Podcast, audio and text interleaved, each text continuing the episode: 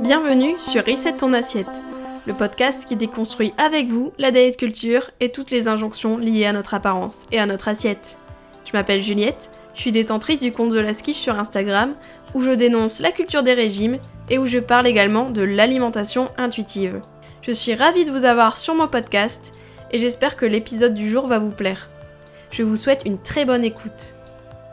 Pour ce premier épisode de podcast, je voulais essayer de définir ce qu'était la diet culture, donc la culture des régimes, car c'est un concept qui, vous le verrez, va revenir souvent dans ce podcast. La diet culture, c'est vraiment un ensemble de croyances qu'on a tous plus ou moins intériorisées, et qui régit la société, les médias, nos cercles sociaux et familiaux. Et c'est pour ça que c'est très dur de la déceler, et c'est très dur de s'en détacher aussi, car on est tellement baigné dedans qu'on ne la voit plus. Mais avec tout ce que je vais vous dire, vous allez la voir partout. Vous allez devenir paranoïaque.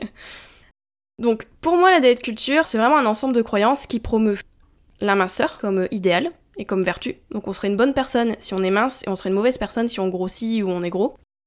C'est un idéal auquel on devrait tous se conformer, ou du moins essayer euh, d'atteindre en fait, même si ce n'est pas notre morphologie de base.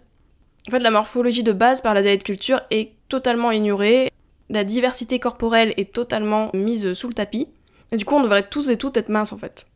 Ensuite, elle promeut également le contrôle de son alimentation et de son corps.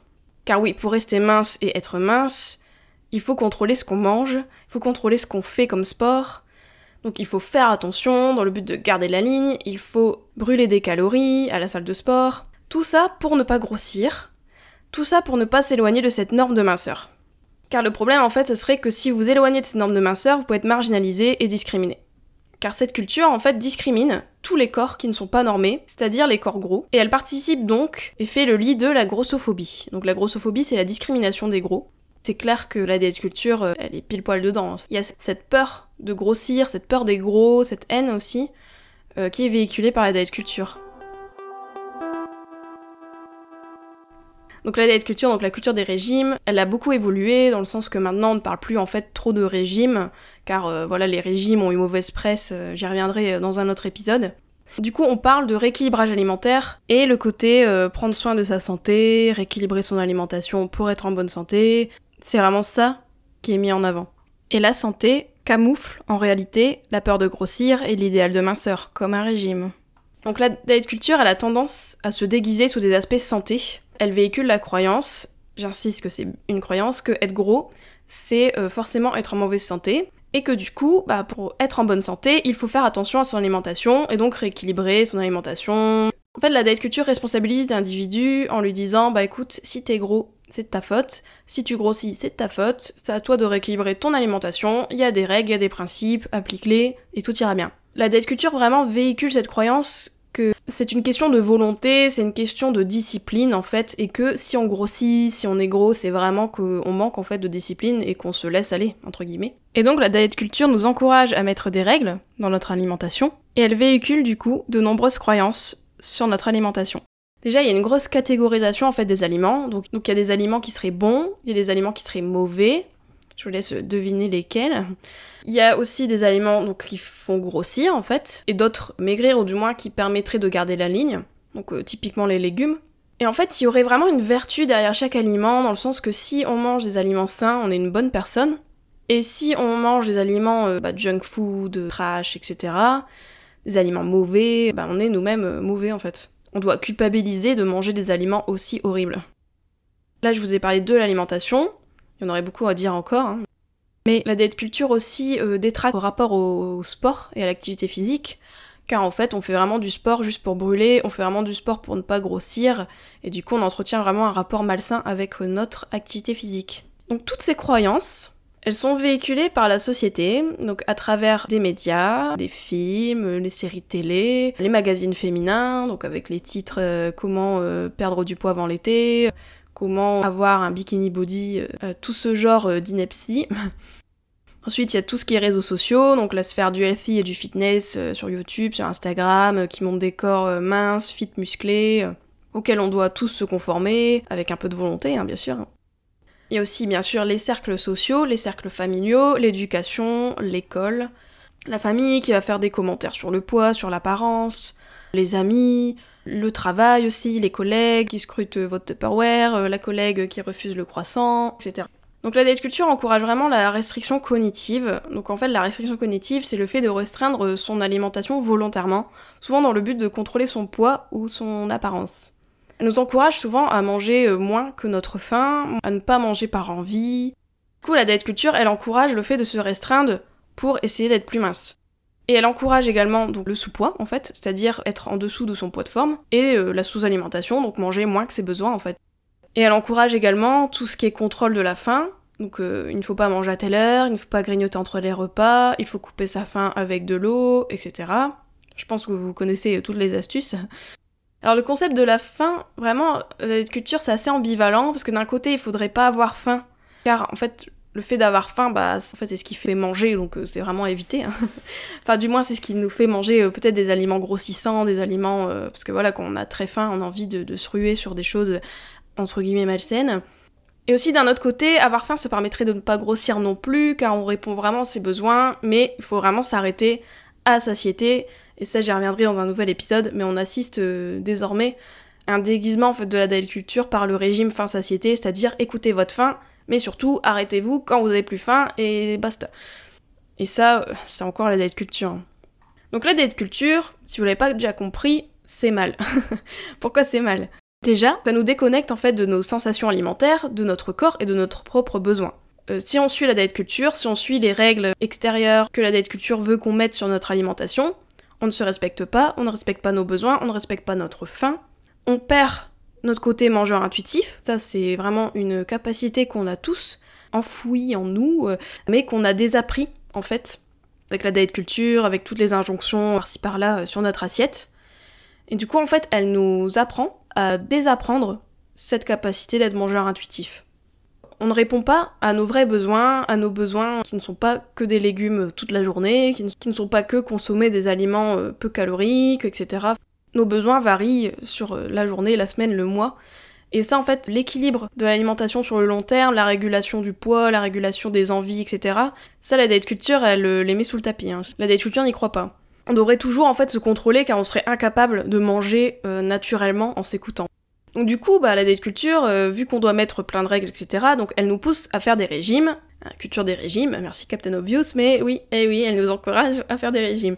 Donc ces régimes, ces rééquilibrages alimentaires, etc., tout ça, c'est dévastateur pour notre santé mentale, pour notre santé physique. Dois-je rappeler que les régimes hein, ne marchent pas, 95% des régimes échouent, beaucoup de gens reprennent le poids perdu, avec souvent un petit bonus, et puis surtout c'est qu'en fait, votre poids de forme, il s'élève à force de faire des régimes en fait, car le corps résiste à la restriction, résiste à la privation, quelle qu'elle soit.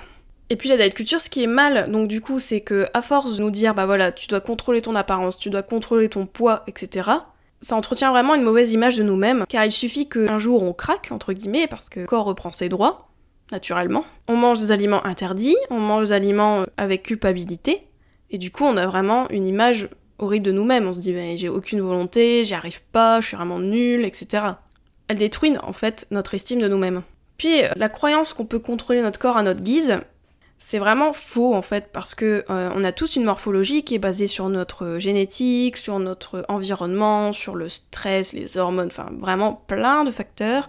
Et, euh, et ça c'est vraiment nié par la diet culture. En fait la diet culture n'accepte pas la diversité corporelle, elle n'accepte pas en fait le fait que on n'est pas tous faits pour être minces en fait, tout simplement.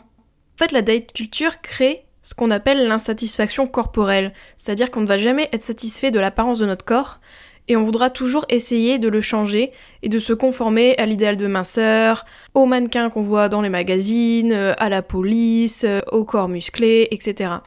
Elle fait qu'on développe des complexes par rapport à notre apparence physique qu'on n'aurait peut-être pas eu si la culture des régimes n'existait pas. Et puis elle nous fait croire du coup que être mince, c'est le bonheur en fait. Ça veut dire que si vous devenez mince, vous aurez tout dans votre vie, vous serez heureux, vous aurez tout accompli. Et spoiler alerte, en vrai, ça ne suffit pas. Le bonheur euh, n'est pas dans votre poids. Car souvent, ça se joue dans la tête. Et vous avez beau être un poids plus bas, si vous avez une mauvaise image de vous-même, si vous avez une mauvaise relation avec vous-même, ça ne va pas régler le problème de fond. Donc, la diet culture, avec toutes ces règles, ce contrôle, elle nous prive de vivre notre vie sans se soucier de notre alimentation, sans se soucier à 24 de notre corps, de notre apparence, etc. C'est vraiment un poison, euh, la diet culture, qui se propage à vitesse grand V, et vu qu'elle est véhiculée un peu partout, c'est vraiment dur de s'en détacher. Ce qui est mal aussi avec la diet culture, et qui est vraiment un gros argument contre la diet culture, c'est le fait que la diet culture, en fait, elle encourage des comportements qui sont troublés. Donc le fait de ne pas écouter sa faim, le fait de pas manger euh, ceci ou cela parce que c'est pas bien, etc. Enfin, tout ça, c'est vraiment des comportements troublés, et c'est normalisé un peu partout dans la société. En gros, c'est normal de ne pas manger quand on a faim, etc. C'est normal de dire euh, ah non mais j'ai faim, je vais boire un verre d'eau. Le problème avec le contrôle, c'est qu'on commence avec des petites règles qui commencent à devenir vraiment handicapantes, et petit à petit le contrôle gagne du terrain.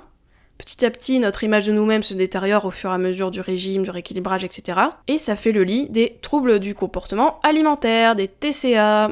Et les troubles du comportement alimentaire, ce n'est pas que l'anorexie, ce n'est pas que la boulimie, ce n'est pas que l'hyperphagie. C'est un spectre en fait. Il y a beaucoup de gens qui ont des troubles du comportement alimentaire sans le savoir. Comme je vous disais, comme les comportements sont vraiment normalisés, euh, c'est tellement banal de contrôler son alimentation, se priver, etc. Donc ça fait que beaucoup de gens qui souffrent de TCA passent à la trappe.